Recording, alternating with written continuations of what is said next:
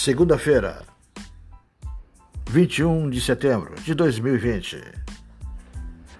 Egito descobre 27 sarcógrafos de mais de 2.500 anos.